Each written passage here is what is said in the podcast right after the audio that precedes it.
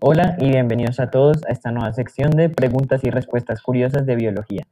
En esta ocasión tenemos al un prestigioso invitado, el, el doctor Pablo Lompard de la Universidad de Harvard. Mucho gusto, Pablo.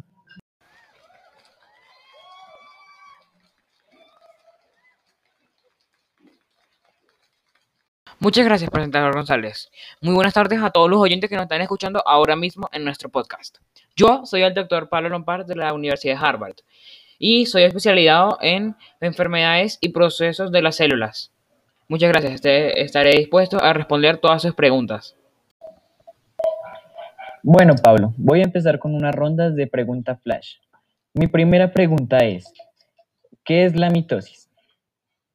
Bueno, la mitosis es un proceso por el cual la célula somática del cuerpo se reproduce y crea dos células hijas.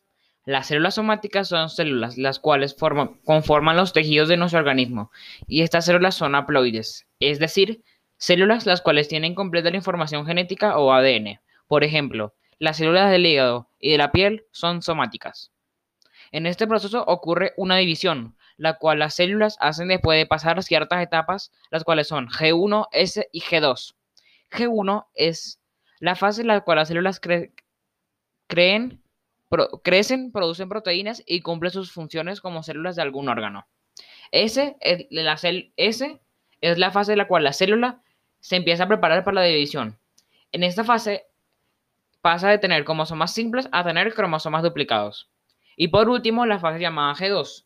En esta fase la célula fabrica proteínas y duplica sus organelos y, pasa a tener cromosomas duplicados. La mitosis tiene cuatro procesos llamados profase. En este subproceso la célula crea usos acromáticos, los cuales van a separar los cromosomas para que ya sean simples en las células hijas y el núcleo empieza a desaparecer. La siguiente sería la metafase, la cual es la que distribuye los cromosomas en la mitad de la célula para poder separarlos. La, siguiente sería la anafase. En, esta fase, el uso acromático separa los cromosomas en los extremos de la célula. La telofase es la que empieza a dividir la célula en dos. Y lo que las mantiene unidas aún es el citoplasma. Y para terminar, esa es la, es la citocinesis, en la cual el citoplasma se separa y así crean dos células hijas. Esta sería la breve descripción sobre la mitosis. Muchas gracias, doctor Pablo. Ahora háganos por favor saber qué es la meiosis. Bueno, la meiosis es un proceso muy parecido a la mitosis. Su función es la misma, la cual es reproducir células. La mayor diferencia que tienen es que en la meiosis ocurren células germinales, las cuales son las que forman los espermatozoides y los óvulos. La segunda gran diferencia son en que la meiosis ocurre en dos divisiones en vez de una como en la mitosis.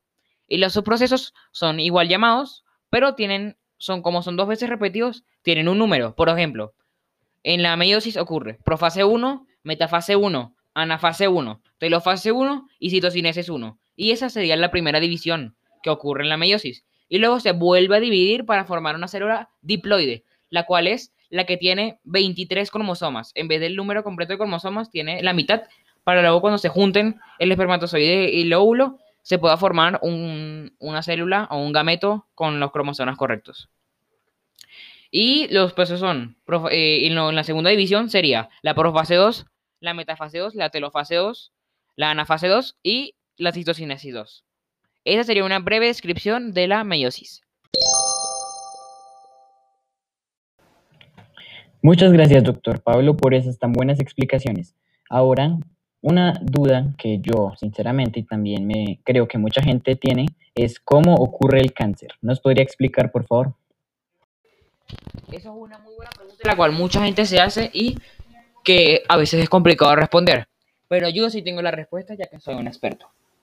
La respuesta que te podría dar es que en la célula, hay una célula la cual tiene un ADN con error o llamado científicamente un oncogen. Este oncogen es el que manda a la célula eh, señales para que se reproduzca. Esto lo que hace es que se empiece a reproducir descontroladamente y que empiece a generar células hijas con mutaciones. Estas células hijas no cumplen con sus funciones y se reproducen también sin control, lo cual hace que se, que se esparza más rápido y con esto hace que se forme un tumor, que es lo que es llamado cáncer.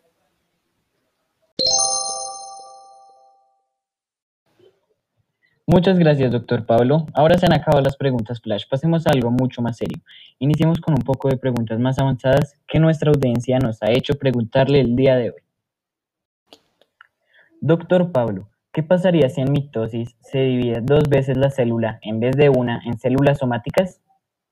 Oye, la audiencia tiene muy buenas preguntas. Bueno, lo que pasaría es que habría un fallo en el número cromosómico en la segunda división. Es decir, que estas células tendrían la mitad del número de cromosomas de las células somáticas, o, en otras palabras, la mitad de la información genética, lo cual generaría un error y, como dije anteriormente, lo que ocurre, como se ocurriría el cáncer, pasaría el mismo proceso y ocurriría un cáncer, un tumor, el cual se podría esparcir por todo el cuerpo hasta, lastimosamente, matar al que tiene la enfermedad.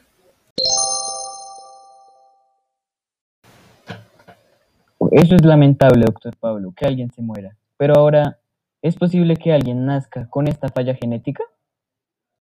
La respuesta correcta sería que no, ya que el cigoto se divide en dos veces en vez de una. Hace que la célula salte las fases G1, S y G2. Por esto no habría suficiente información genética para que nazca el bebé, es decir, se abortaría por él mismo.